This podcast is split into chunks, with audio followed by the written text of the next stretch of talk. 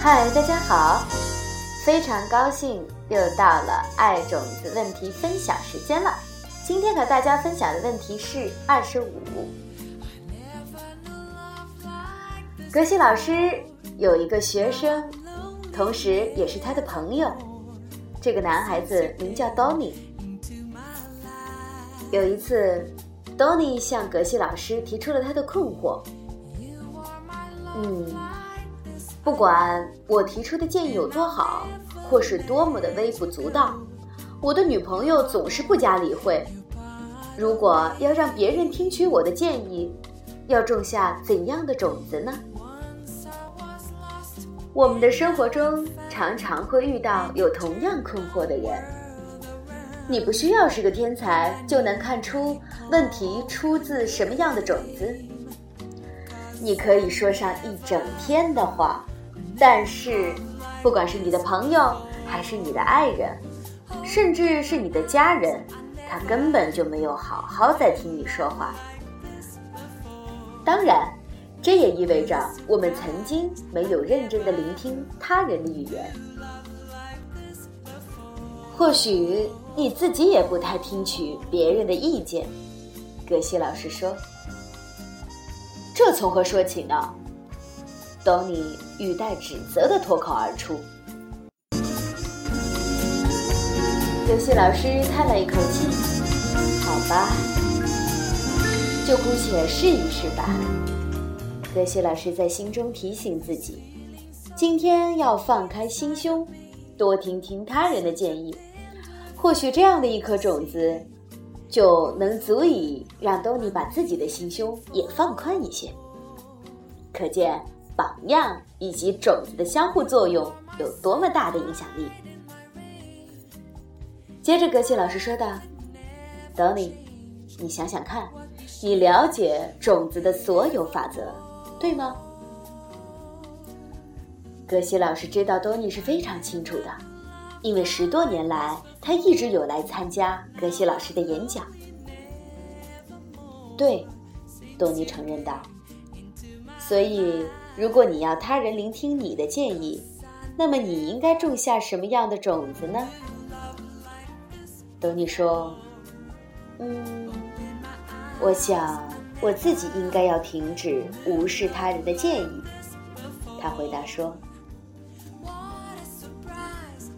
现在我们已经学会了不能只是停留在这一步，必须要有一个具体的计划。”而且开始行动起来，远比什么都不做好玩的多。在工作上，你是部门的主管，对吗？格西老师问道。多尼说：“是的。”那好，我们将进行三个步骤。你现在有进行什么大的工作项目吗？有啊，多尼回答说。我们正要制造一些营销视频，而现在正在为用什么样的软件来剪辑争论不休。太棒了，葛西老师说道。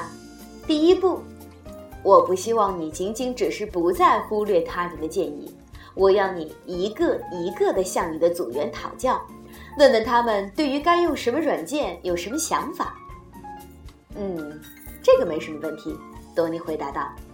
不过他回答的太快了，听起来好像他的主管也问过他一百次，叫他从团队成员那里收集建议。不用说也知道，从多尼的问题就可以看出来，这些建议最后都到哪里去了。还有就是下个星期，葛西老师继续说道：“我们将在星巴克会面。”到时候你将告诉我三个你收集到的觉得不错的建议，这是第二步。嗯，好吧，多尼说道。不过他的眉头似乎皱了一下，我看得出他很少真正的考虑这些从下属那征询来的建议。还有第三步，葛西老师接着说。一个星期后，你将开始实施其中的一个建议。葛西老师察觉到圈子都远了，是时候回到现实的问题。我的意思是，你真心希望你女朋友开始聆听你的建议，对吗？这似乎挺奏效的。是的，是的。多尼带着一点决心，但驼着背说：“他以为我们已经说完了，但是这远远还没有结束。”葛西老师继续说道：“还有归功于他人，什么功劳？”多尼问道。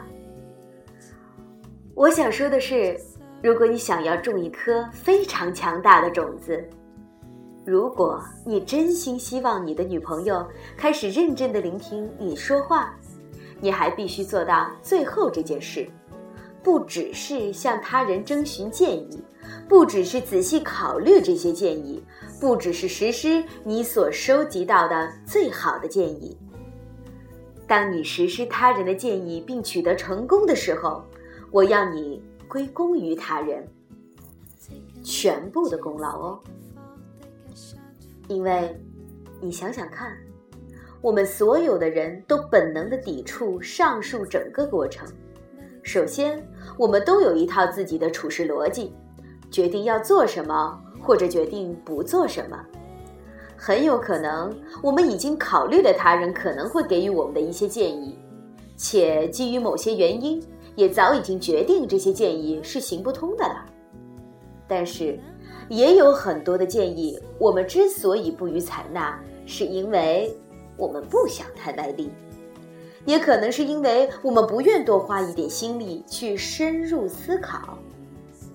如果我们真的希望别人放开心胸听取我们的建议，我们就必须承认自己曾经听取过他人的建议，并且在实践后发现效果相当不错。至少我们可以体贴一些，尝试第一步看看，接受他人的建议，或者是看看有没有可能将他们的建议纳入我们已经有的计划当中，开始寻求跟别人合作的方法，尤其是你的下属。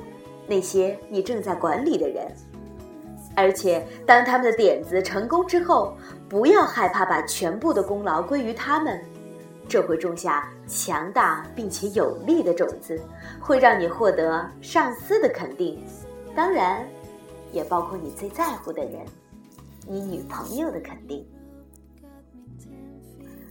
好了，今天的分享就到这里了，希望。能够带给大家一些好的启发，下期节目再见。